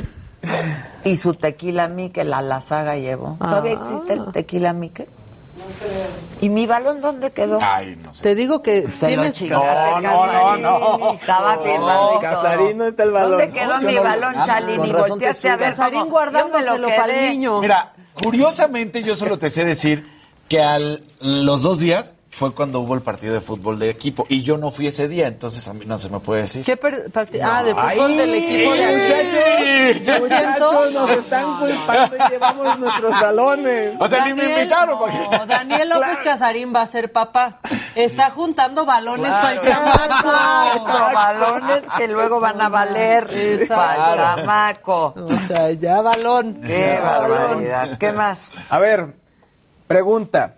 ¿Quién de aquí sí lleva registro de todo lo que están gastando? ¿Quién? No, de ¿En mí no vas a andar hablando. Pero como en qué? Sí, o sea, En de qué están gastando, qué compran, O exactamente. sea, de todo, desde tus chicles hasta... Exactamente. Yo para atormentarme. Yo no, pero quiero, si quisiera tenerlo, ¿qué hago? Es que está interesante porque una aplicación que se llama Yo Fin- la Fintonic, ellos eh, realizaron un estudio para determinar pues cómo estábamos en cuanto a finanzas personales y dicen que aquí 6 de cada 10 mexicanos no llevamos un registro de, de esto, 44% sí ahorra y lo hace con métodos no formales. El colchón, o ya sabes, ese tipo de cosas, la tanda. No, no, son- no, son muy mal. no Yo sí formales. quiero llevar registro. Me No voy a asustar. no lo hagas, no Ahora, lo hagas. chequen el dato que a mí... A mí Yo estoy en austeridad con la 4T y necesito llevar registro. Claro, porque eres una chayotera. Dice aquí, los quienes sí registran ingresos y gastos logran gestionar mejor sus finanzas y ahorraron en promedio del 3 al 27%. Wow. Yo, yo la verdad es que desde que arrancó la pandemia leí este libro que se llama el Profit First y lo que hago es que todo lo que yo gano siempre le quito una vez que entra el 1%. Para ahorrar. Para ahorrarlo. Eso de cajón a nivel personal y se va a una cuenta aparte. Y bueno, y además tengo dinero invertido y bueno, lo de las criptos y ese tipo de cosas, ¿no? No presumas, Luis. Ay, No, no, ay, Tan ay. millonario como Está Alfredo bien, Adame. No, está bien. Yo voy a empezar El como Elon Musk. Exacto, hasta juntar mi millón de dólares. ¿no? Mi primer millón, como diría Yo Basilos. quiero ahorrar, luego me voy de viaje con Justo- Adela y, y se me pasa. Mi hijo me, Me dijo ¿Qué? ayer. ¿Qué dijo? No sé, ¿qué ¿Qué dijo? Algo de los Digo, ojos. algo que me pierdo. Ah, me pierdo en tus ojos. Me pierdo en tus ojos. Amo, Yasbet. Vienes Yasbet. borracha a trabajar, Yasbet, ya te caché. Estás bien pacheca. Anda muy Vallarta. Se puso No, porque Vallarta. ella sí habla. Exacto. Exacto. Pero entonces tú sí registras gastos. Eh, no todos, pero trato, de, digamos que sí llevar como un registro de, de lo que estoy, pues... A mí ayer mi hijo me regañó muchísimo. Muchísimo. Y seguro que seguro, y seguro que Que le dije, bueno, ya rebajita. mañana, ¿no? Ya, please, ya mañana. Ya, hoy ya, sí. O sea, ¿cuánto cuesta Saga? esquina. ¿A ¿Cuánto cuesta Saga? No, pues es que mira que yo entonces le meto de mi la... Me dijo, es que así no se puede contigo, mamá. Así no se puede. A, a mí lo que sí me ocurrió es que una vez que empecé a llevar registro de co- cómo estaba, o sea, las facturas, todo eso, la verdad es que sí pude incluso pa- pagar alguna que otra deuda y todo ese tipo de rollos, sí me fue mejor eh, organizando ya todo eso. Pues sí, hay que organizar. Luego empezaste es que no me no me están entendiendo. Saga es Saga. saga. Es familiar, es, somos, y entonces, pues, si hace falta lana, pues Adela le mete a Saga, ¿no? Adela le presta a Adela. Exacto. A Saga, Saga, Saga. Saga Oye, pero es esa Saga parte y que pasa con tu Adela. hijo ¿Eh? es lo más chistoso que creo que todos hacemos, ¿no? Terminas regañando a los papás cuando los papás ya, son los que... güey, yo le dije, ¿tú me vas a enseñar o cómo está la cosa?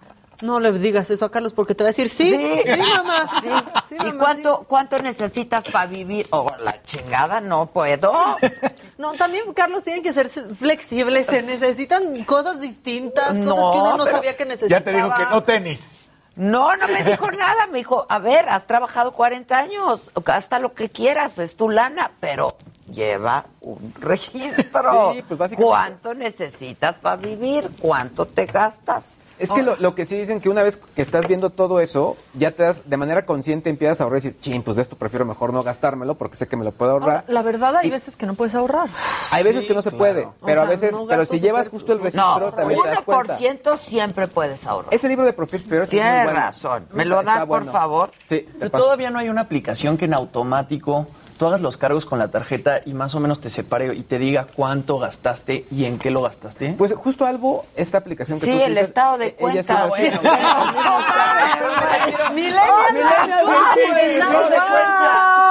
O sea, no manches. Pero a que te lo O sea, tú no, tú no revisas diga- tu estado de cuenta y Ah, ves qué gastaste Tranquilo, tranquilo, tranquilo. apasionados. Estamos chupando tranquilos.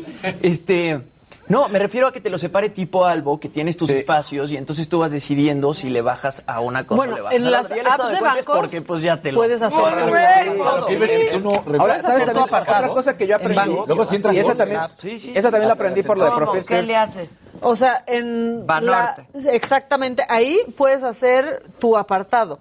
Entonces ya lo mandas a otro lugar, no lo ves, No ahí está, En pero vas haciendo Es tu ahorro. ronchita, digamos, Sí. vas haciendo ahí tu ahorro y Pero el chiste es ponerlo, ah, o sea, des- una A vez que tienes sí. una lanita que pongas tu lana a trabajar. Y otra cosa que también aprendí no en hay este- parada en este sin libro es hacer que nada. si entra una cantidad, es, a ver, determinar cuánto de esta cantidad de cajón va para impuestos.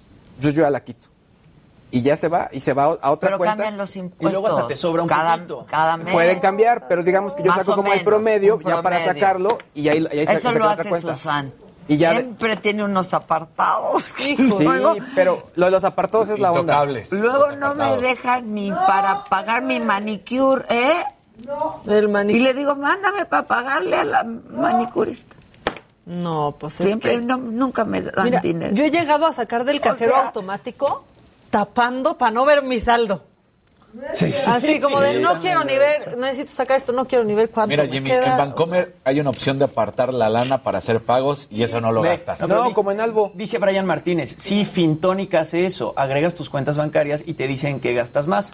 Unifica todas las cuentas. Exacto. O sea, está bueno que en la misma aplicación tengas todos tus estados de cuenta. Pero o quieres darle a que tu sepas en qué estás a gastando. la con aplicación todos A mí tus- denme algo ¿Todos más. Sí, a mí, es- a mí justo es el, A lo mí que denme me... algo más fácil, un contador. Sí, sí, sí. Pues sí. O pluma y papel, mira, ya yo de, pro- de pronto así registro y entonces ya Que además, a ver, mis impuestos de Adela son muy fáciles, ¿no? Porque pues yo recibo un salario Y de ahí, y, y ya, ¿no?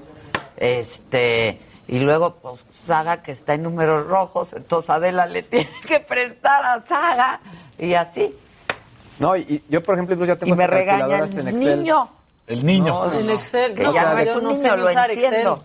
¿Eh? Que, que luego lo tiene en Excel. ¿no? Tengo, tengo calculadoras en Excel donde no sé, este entró por honorarios o entró por o sea, directo, entonces cuánto es de- del SAT, cuánto se tiene que eh, quitar, cuánto es de ganancia, etcétera. Pero es muy largo ese Estábamos bien padres y estábamos ahora bien ya hablando de impuestos, yo ya me malviajé. Mira, aquí dice No, pero lo- yo sí lo primero que hago es pagar impuestos. Pues sí, O sea, sí, claro, ese no. sí. eh, lo primero que hago. Duele, mi- pero se hace. no, duele. Y mi tarjeta, la verdad. Duele, pero Eso se es lo que duele les he dicho aquí un muchísimo. montón, por eso me da mucho coraje ver todo lo que pasa en el país y la ciudad. Entonces, ¿qué hacemos? ¿Qué, qué nos Y estás de- Pues proponiendo? donar ya no, eso Donar ya ya no, pues hace. básicamente organizar tus entradas y salidas. Pues básicamente, saber en qué ¿Cómo gastas. le hago? Mira, Fintonic esto lo puede hacer, pero por otro lado, justo lo primero, eh, creo que el tema de Profit First, cuando recibes algo, quítale el 1% y mándalo a una cuenta aparte. Y esa es tu ganancia Y ya. yo creo que el 1% todos podemos Todos Exacto, no lo a todos los niveles. A todos los A niveles. todos los niveles. Y les paso ahorita el libro, porque a mí me, me lo pasó mi Te hermano dejas de momento. comprar un café, o dos, o tres en la semana. Y ya, si no nos quieren invitar el venenito, pues... Lo bueno es que tenemos salud. ya, no manchen. Como ya me dicen. Como quiera, la salud va y viene. no, pero esto... Solo pero va, el esto dinero solo solo se va. va. Bueno, vamos a hacer una pausa y regresamos como todos los jueves aquí, nuestra sección de Mi Charla. No se vayan. Heraldo Radio. La HCL se comparte, se ve y ahora también se escucha. Continuamos en Me lo dijo Adela.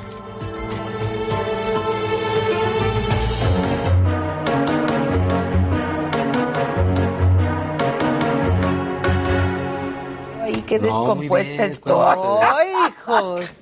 ¡Qué guapo! Ay. ¿Qué tal? ¿Cómo están? No, Bienvenidos. me veo mejor en persona que es en cierto. el Photoshop. Sí, pero eso no tiene dime- Photoshop, es naturalito, ¿no? Pues yo siempre les pido, la verdad, que hagan lo menos. Porque, pues también, uno Sí, se tiene que sí parecer a una. Sí. o sea, un poquito. Ya lo menos.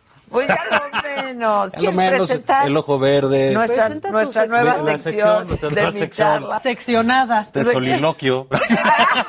el soliloquio. Si va a ser un monólogo, no, bienvenido. Esto no es la alegría del hogar, es, va a ser la amargura de la nación. Vamos a tener que Aplaudan tratar- que también. tratar de estas cosas. Aplaudan. Sí, oigan, no, que no vino Madaleno. Pues no. ¿Verdad? Fuerte que se oiga. Eso, fuerte. Gracias, compañeros. Ah. Jóvenes del coro fácil. Te apoyamos, estamos Sí, contigo. Vamos. Tomemos la UNAM, nosotros los conservadores. Onda. Ya la agarraron. Zavala está con nosotros para quienes nos escuchan por la radio. Juan Ignacio Zavala está esta mañana con hartos nosotros. años, ¿no? Hartos años, ¿cuántos? Aquí en la radio, pues que no estamos. Aquí en Heraldo, pues desde que No, entraste. exacto, pero antes ya Y estábamos. antes sí, ya estábamos. sí. En imagen, en Televisa. No sé, vamos a acabar en la tele en blanco y negro. sí, seguimos Qué por todos lados que hemos estado. ¿Nos sí, vamos a retirar en algún momento o todavía pasamos unos... Pues eh, eh, dependemos de, de el respetable, ¿no? Del Mientras- respetable. pues, no, ¿Qué mientras- opina no- el respetable? Sí, que no, ¿no ha llegado? Sí. ¿Qué dice el público? Pues mira, este, yo no sé, ha estado muy curioso este eh, esta semana porque empezó fuerte. Sí. Hay un tema que a mí se me hace importante porque ha, ha sido relevante para este gobierno para muchas cosas, que es que la Corte le dio para atrás a la prisión preventiva oficiosa. Eso, El presidente lo vende a su, a A su, su manera, uso, a su manera, y él dice que le está quitando la posibilidad de meter a la cárcel a los fifis. a los fifís, a los defraudadores, a los contadores, a la a- y no sé. Cosa que no es cierto. Lo que sucede es lo que dijo curiosamente el presidente de la Corte, a quien muchos han dicho que es este empleado del presidente y salió a defender la decisión Sí, de la yo Corte. creo que últimamente Sí, ha estado Él muy, muy bien, ¿eh? bien, la Él- verdad. Sí, sí, yo creo que ha reconstruido, digamos, una imagen que se vio ahí muy... Y sus canales de muy- comunicación. Muy, ¿eh? jaloneada. Sí, sí, sí. En Twitter bien, en TikTok En bien. TikTok bien, sí, increíble. Yo no sé cómo se aventó el TikTok a esta edad, pues nada No, más y ustedes. además, ¿cómo sales bien en TikTok? Sí, no es y él lo salió. Sí, la salió verdad. bien, los tweets muy bien, muy claros, Sí, este, sí, sus sí. videos. Y es cierto, lo que ha pasado con esa eh, prisión preventiva es que te meten a la cárcel y después investigan. Entonces, ¿quiénes son real- eh, realmente las víctimas? Pues no los que efectivamente se pueden conseguir abogados. Los O se pueden pobres, ir del país, pues los que tienen que sentarse ahí a que ver no qué tienen sucede. un abogado. Y en lo que averiguan, a la cárcel. Sí, ¿no? Entonces, yo creo que es de esas eh, eh, decisiones públicas que cuando dices, bueno, ¿a qué sirve la Corte? ¿O qué hace la Corte? ¿O para qué nos sirve? ¿no? ¿O cuál es, por qué esta trascendencia y ese juego? ¿O por qué el presidente tiene tanto interés en golpetear a la Corte? Pues es que le está echando para atrás uno de sus grandes esfuerzos, que fue ese, ¿para qué? Pues oye, que tú le hiciste algo a Gertz Manero en el recreo Ahí vas. en quinto de primaria, pues te meten al Moloya, güey. No qué- Al Moloya, al Moloya, ¿no? sin Que- preguntar. Que le caíste mal porque eres su cuñado, te meten eh, a la cárcel. Que eres adversario del presidente, te meten a la cárcel. Que te No acusan de quién sabe qué, te meten a la cárcel y luego investigan. Entonces es una, eh, eh, pues, es una malformación de la ley. Eso no impide que efectivamente cuando el juez lo considere y diga, ah, ¿sabes qué? Se me hace que Maca tiene mucho varo, está comprando boletos en el extranjero para espectáculos fifís, etcétera, eh, lo publicita, ¿no? De esta manera, le voy a, a- a echar a Maca, se puede fugar. Exacto. Entonces Maca se, Se va a la cárcel. Porque puede adquirir. Adquirir, adquirir esos boletos En el que busca de manera ansiosa y con frenesí. Y, ya llegó nuestro compañero. Ya llegó nuestro compañero. Tenemos al mismísimo escritor. Mismísimo escritor. Rafael Pérez Rafael Gay. Pérez Gay, aplausos. Aplaudan, no sean así, nada más porque lo ven grande. Háblenle fuerte. Pa' que oiga. No, bienvenido, Rafa. ¿Cómo estás, Adela? Hola, gracias por invitarme. Qué padre que estés aquí. No, pues muchas gracias por invitarme. No, ya la estamos verdad. puestos. ¿De Aquí quién vamos a hablar mal? Mira, empezamos a hablar mal de. Estábamos hablando mal de Maca. Pero que la, pueden, que la pueden clavar ahí en No, Almoloya. estábamos porque- hablando de- del beneficio que queda de la Corte, muy fuerte, de eso de quitar la prisión preventiva oficiosa. ¿no? Porque en realidad pues era un regreso al primero la cárcel y luego Virigo, ¿no? Y pues padecía la gente. Entonces creo que la Corte hizo una eh, labor muy importante en un debate interesante que normalmente son muy aburridos, ¿no? Porque están Sí. llenos de... Últimamente de- han estado buenos. Y últimamente han ha estado, estado muy más buenos. divertido eso que el Porque canal sí, de las sí, sí, estrellas. claro. Sí, Sí. a- a- que aquí no. No está tan Que aquí difícil. no, pero- canal 2, no. sí, ya. Que el sí. 12. Ahí tienen su programa, su programa ese de 70 y más, ¿no? ¿No? De-. No vas a andar hablando así de tercer grado, Ah, de tercer grado, sí, también está así ya, Sí, ¿verdad? 70 y más. Graban desde el asilo y la chingada. Aquí todavía, todavía venimos contentos, pero es, digamos, esa discusión es, dicen, no niegan, oye, los millonarios, los robos, los fraudes. Bueno, ahorita quizás lo que va a ser el caso político más relevante si se les cae los Oya, Es lo va a ser de Álvarez Puga. Claro, Álvarez. Sí, desde luego, desde luego. ¿Tú cómo viste ese rollo de la corte? No, no, a mí, me, parece- gusta. ¿eh? a mí me gusta mucho porque nos dice varias cosas. Primero que todavía tenemos eh, división de poderes y había estábamos muy preocupados de que Es que hablábamos del de- presidente de la que el Corte hace rato, presidente hubiera eh, digamos cooptado, hubiera que es lo que quiere desde hace algún tiempo el presidente López Obrador. Del 18 a la A él le molesta, a él le molesta mucho la palabra autonomía. Cada vez que suena Sí, autonomía, Bueno, ahí está la UNAM, eh, la UNAM. está la UNAM también. De modo, pero me, me parece que la Corte ha hecho un, un- un papel formidable en este, en este caso. ¿Por qué? Porque se había acabado la presunción de inocencia. Es decir, primero nos encierran, lo- primero nos acusan, nos encierran y luego el juicio allá adentro. Sí, sí, sí. Allá adentro. Y quién sabe. Y luego luego la sales- investigación adentro. ¿Y quién sabe cuándo el juicio? adentro, no. Maca, y luego te digo una cosa, y luego ya que estás ahí adentro, si ganaste, lo que te quitaron te lo iban a devolver de modos muy distintos. Sí, Eh, era una locura, era una locura y, y ahora entiendo, pero corríjame, todavía no está, falta un año para que esto ocurra, ¿no? Es decir, Bueno, sí, pero ya, digamos... pero ya está, ya está. Ya se está Claro. jurisprudencia, Ya- ya etcétera. la jurisprudencia Entonces lo que hay que ver es cómo se aplica esto, porque Bueno, es que otra vez. También sea, le dejas a los jueces a los ese jueces, beneficio, eh, pero que no está mal. Ya dices, bueno, oye, si, si van a agarrar al señor Álvarez Puga, seguramente van a decir, El este sí se puede decir. fugar y lo meto a la cárcel. De hecho, Álvarez está fugado. De hecho, Álvarez. Puga. Álvarez Puga le salió el otro día, está Entonces, entonces eh, eso sí, es, es lo mismo que sucede con eh, crimen organizado. Este gobierno, oye, que Maca va a comprar unos boletos con Adela. eh, eh, carísimos fuera de México. Ya tenemos un se asociaron, delincuencia se organizada. van de delincuencia organizada. Delincuencia organizada. Y entonces la delincuencia Y lavado de dinero. Y lavado, Sí, y lavado de lavado dinero, de porque esos dinero, boletos. porque claro, ¿de dónde? comprados en el Ahí extranjero. se ve, sí, aparte. ahí, entonces, como delincuencia organizada, sí es la excepción para suspenderte derechos. Sí, claro. Te meten en la cárcel. Sí, sí, sí. Pero estos han abusado de esas, eh, De eh, la esas figura. figuras. ¿no? Han, han- han abusado eh, porque la tendencia siempre lo ha sido, aquí lo habrán hablado mil veces, es el autoritarismo tiene un rumbo y es ir cooptando, acabando con todas las instituciones para que estén aquí de este lado y se va a hacer lo que vamos a, a decir nosotros que se haga. Mientras vas durmiendo y vas haciendo cortinas de humo en las mañanas diciendo innumerable cantidad de barbaridades como las que dice el presidente, es imposible no decirlas.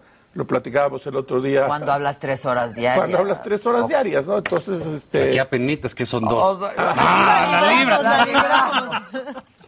Sí, es imposible. Pero, oye, ya son seis días que le da A la, UNAM. Yo A la no UNAM. entiendo. Tú- ¿Cómo, cómo- cómo cómo está- eso, no? Cómo yo- leen eso? Porque, a ver, ningún presidente le ha ido bien cuando se mete con la No, UNAM. hace años, que, hace años que los candidatos ya no van a No la UNAM. van a la ¿no? UNAM.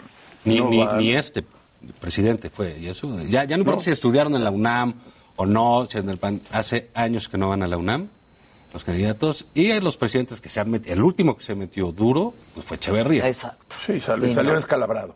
Este, eh, a mí me parece que hay una, eh, un embate muy fuerte que solo recuerdo en dos momentos. En el Díaz Ordazismo. El 68, sí. eh, y, con, y con Echeverría, que quiso meterse a la apertura, eh, eh, eh, jóvenes del coro fácil, este, Pagados por la Sí. CIA. pagados por la CIA. por la CIA, sí. a, a mí, tantos Pues días estamos oyendo lo dedicados. mismo ya. o Pues sea, es lo mismo, es la lo calificación mismo, política de la claro. comunidad estudiantil. Es lo Pero mismo. fíjate esto, Adela, lleva seis días a navaja suelta metiéndole a... Entonces, ¿cuál, es- Y cuál- cuál puede ser la y explicación política? Yo me lo he preguntado. No tengo muchas más que la idea de que la cosa de la autonomía no le gusta. Porque hoy volvió a decir, hay que reformar. Y del otro lado... Y dijo, respeto mucho la, la No, no, autonomía. claro, Bueno, ya sabes que cuando él dice respeto es No, porque es viene el cuando viene chingadazo. Como cuando ponen un pero, ya sabes Sí. que te van a Cuando ve- matar. el pero y viene el madrazo inmediatamente después. Yo, a, a mí lo que me parece es que eh, ha faltado, creo, aunque hoy ya hay voces muy importantes, una respuesta realmente muy, muy, muy, muy fuerte. No sé, me imagino varios rectores. Dice que O el sea, Consejo- varios más contundentes. más digamos, contundente. más Dice el contundentes. presidente que el Consejo Universitario es una payasada, que porque todo se lo deciden los grupos hegemónicos, lo cual es absolutamente falso. Falso. ¿Por qué? Porque el presidente suele mentir mucho, a todo meter y a todo vapor. Entonces, a mí sí me hubiera gustado una respuesta un poco más organizada eh, y consistente. Hoy dice, ¿quién dice? Eh, dice Woldenberg en, eh, en, eh, en, el, en uno de los periódicos eh, que es... Que compiten. que compite con el Heraldo. De- manera dice- no, mezquina. dice- el- en el Universal, hay lugares donde el presidente no manda. Y en la UNAM no manda el presidente, ni en otros institutos autónomos. Entonces, el presidente quiere mandar. ¿Cuál es la idea? Probablemente que crear un problema extra, por eso hay quien le dice liopes, porque donde pone un pie, hace un lío.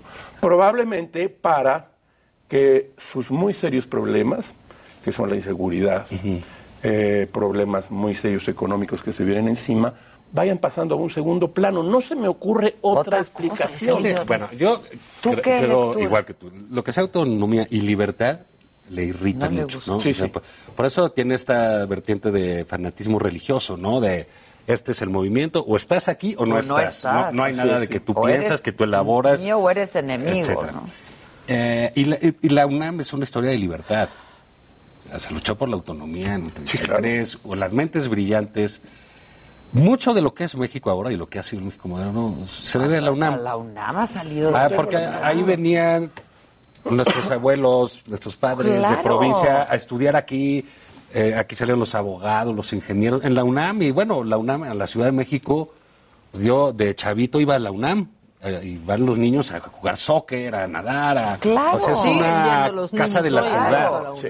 Entonces, ese ente tan, tan, tan amable con la ciudad, que ha crecido con el país y que tanto le ha dado al país, Dice hoy Cepeda Patterson que a mí me gusta leerlo porque siempre hace una defensa del PG así medio este, emperaltada, ¿no? sí, Así, sí, pero sí, y las hace a veces Por la izquierda. A veces no. Fíjate cómo guardé silencio. Ok, entonces le hago para atrás. Bueno, él dice que el presidente, porque igual busca una causa. Dice, ¿qué sería? ¿Por qué la UNAM?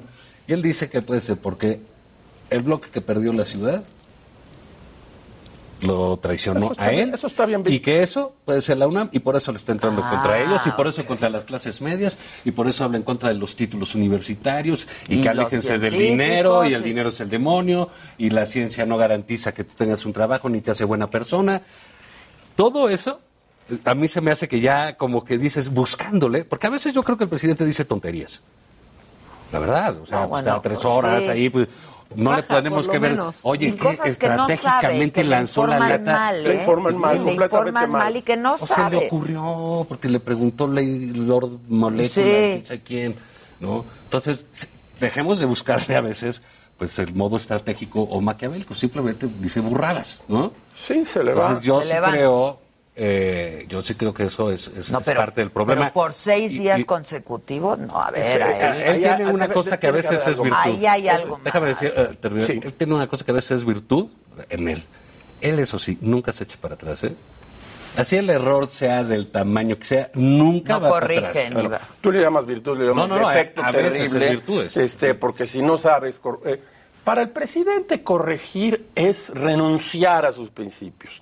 Para los que tenemos una idea medianamente eh, democrática de la vida, corregir es poder regresar y replantear el asunto. Pero eh, vuelvo a esto, Adela, eh, Maca. La UNAM ha acompañado el proceso democrático mexicano. es fundamental. Esto no quiere decir que dentro hay un partido, no, no, no. Ese, esa matrícula de 340 mil, 360 mil eh, eh, muchachas y muchachos que están ahí han acompañado junto con los maestros, junto con, el, con, lo, con lo que el presidente dice que no sirve para nada. Ha sido importantísimo. Él, es decir, es otra vez parte de lo que yo llamo el momento regresivo del presidente y que, en el cual quiere meter una vez más a México. Ya meterse con la UNAM sí me parece Sí, a mí una exageración. No, y lo de neoliberales, ¿no? Porque Neoliberales. O sea, en la UNAM. Gilgamesh que el auditorio justo de Sierra en realidad es el auditorio Luis Videgaray. Bueno, que saquen a los, a los neoliberales de ese auditorio Claro, Luis Videgaray. claro. De Luis Videgaray. Sí, sí. Eh, la universidad no solo ha acompañado a- a- al, al movimiento democrático y a la transición mexicana, sino que es algo que también al presidente le molesta. La producción de conocimiento. Libertad, dijiste tú, Sí, yo agregaría sí. imaginación. El conocimiento, los expertos, el que sabe, ese le molesta al El que presidente. critica, pues, porque sabe. Y no, y lo estamos inventando, Entonces dice Maca, que a él le así lo ha dicho muchas llevado a veces. su gabinete, ¿no? Bueno, él Este, representa esa clase política forjada en la UNAM. Y bueno, a él, yo creo que le gustaba mucho, Mucho, la UNAM. se quedó quince- años. Presumió, hoy lo 15 presumió en la mañanera. Dijo, soy el único presidente egresado de la UNAM. Después de 15 años. 15 años. Pues la conoce bien, la conoce Yo bien. lo conozco otro que tuvo tantos extraordinarios como él soy yo. Yo, yo por eso ni entré. Agarras y revisa extraordinario, extraordinario, extraordinario. Hasta las optativas las volaba. Eso está puesto ahí, no lo estoy inventando. Bueno, y yo por ahí andaba, nomás que pues yo no soy funcionario público, soy este un, un, este un, un comentador de. Pero de- era de- eso que le decían, ¿te acuerdas? Decían, es fósil de la UNAM, ¿no? Sí.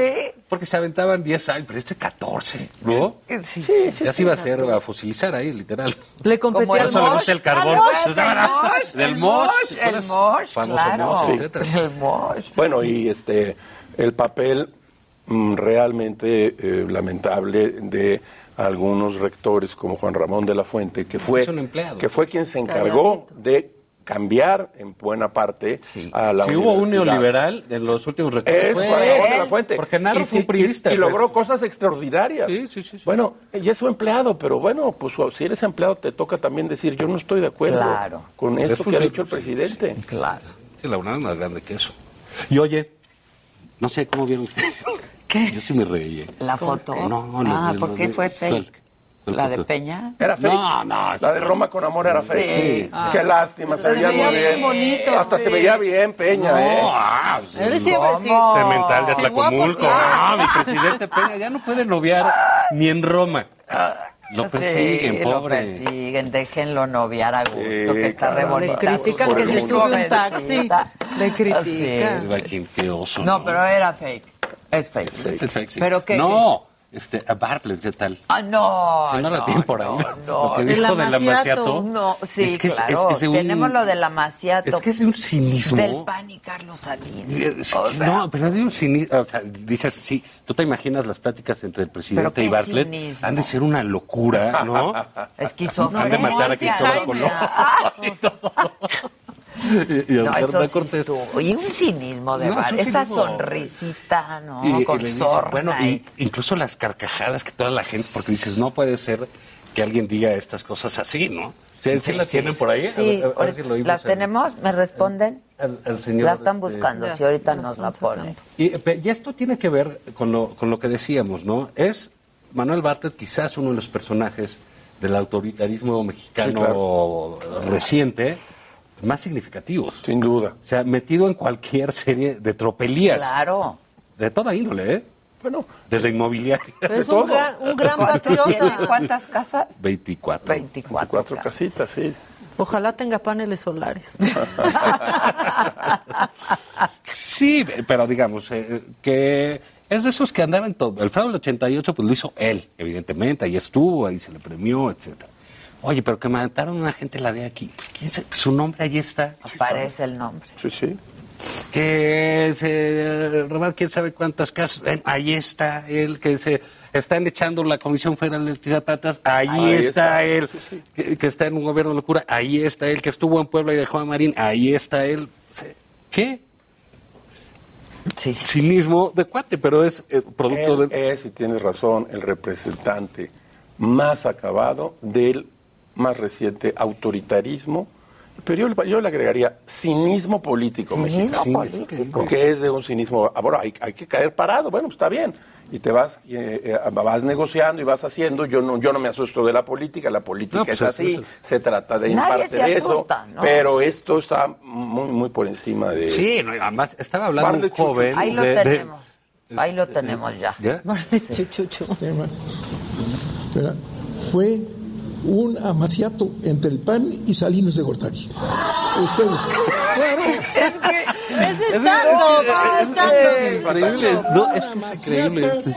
Entre Salinas orden a la asamblea, por favor, no. Y ve, ve, Es que es- la primera vez que Es- triunfa el stand-up es- mexicano. Estaba ahí, Estando, sí. estando pero, estando pero. Sí, de- deberían traerlo aquí ya para los viernes. Viernes con Bartlett. Sí, estaba hablando un joven muy, muy solvente de MC, este, Álvarez Maínez, que le estaba preguntando de sus casas y de qué, que el fraude. Y empieza este así con ese. eh, Yo, Sí, yo sí, he sido, yo he sido legislador Mejor más que veces que ustedes, ¿eh? mejor Y- que y. Peluceando. ¿eh? Peluceando, Peluceando. peluceando. Le dice, el fraude fue una maciata. No. Salidas de Gortari Y el pan. Qué buen punchline. o sea, ¿Qué onda? Yo sí a veces pienso que el Palacio Nacional ya es la casa de la risa, ¿no? O sea, lo que decía, imagínate qué platican. No, pues sí fue Salinas, seguro. Ay, la sí, yo he sido más legislador que ustedes muchos años. La Miren, manita. Más la caída del sistema ¿verdad? fue un amaciato entre el PAN y Salinas de Gortari. No, ya, ya. ¿Qué es de Además meterse así con risa licenciado loca? Salinas, mano, que es cinismo. Es de risa loca, la verdad.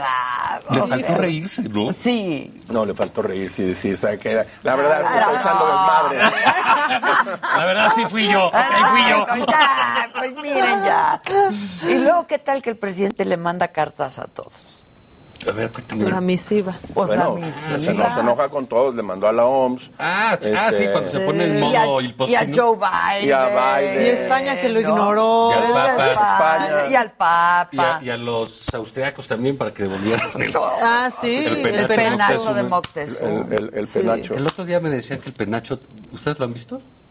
Yo no. Yo, yo Yo tampoco. Pues que, es- que es así, ¿eh? O sea, Ah, sí. sí, que nosotros creemos que es así, Yo ya sabes. Los que salieron ahí en el. No, yo no lo he visto nunca. eh, el Y que se está desintegrando prácticamente. Sí, sí, como una tiara de, de Miss México. Exacto. Sí, que es una cosita así como de Miss México, más muy grande la de Lupita. Jones. Claro. Y nosotros pensamos que es de así, del tamaño de los aretes de Adela, güey. Exacto, exacto. Es más grande el arete de Adela que el penacho. Más grande el Zeppelin de aquí. Y arete de ahí. Sí, pero digamos, ese, e- ese mandar cartas a la ¿Qué onda? No, va dando. le- el- a, mí, a mí lo que me da un, un tanto de.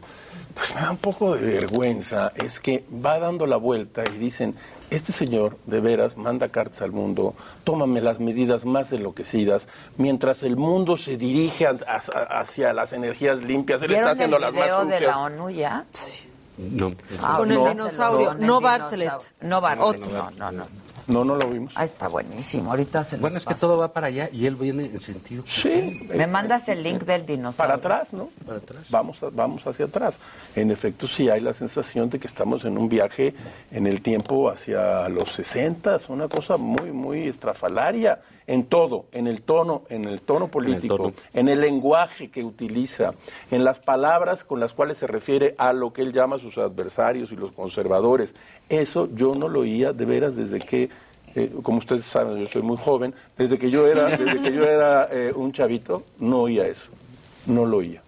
Los presidentes se cuidaban, los hemos tenido de todos sabores y colores, pero no había yo visto en la capacidad de infamación, de difamación y de ofensa que pueda tener un presidente, incluyendo la mañanera. ¿eh?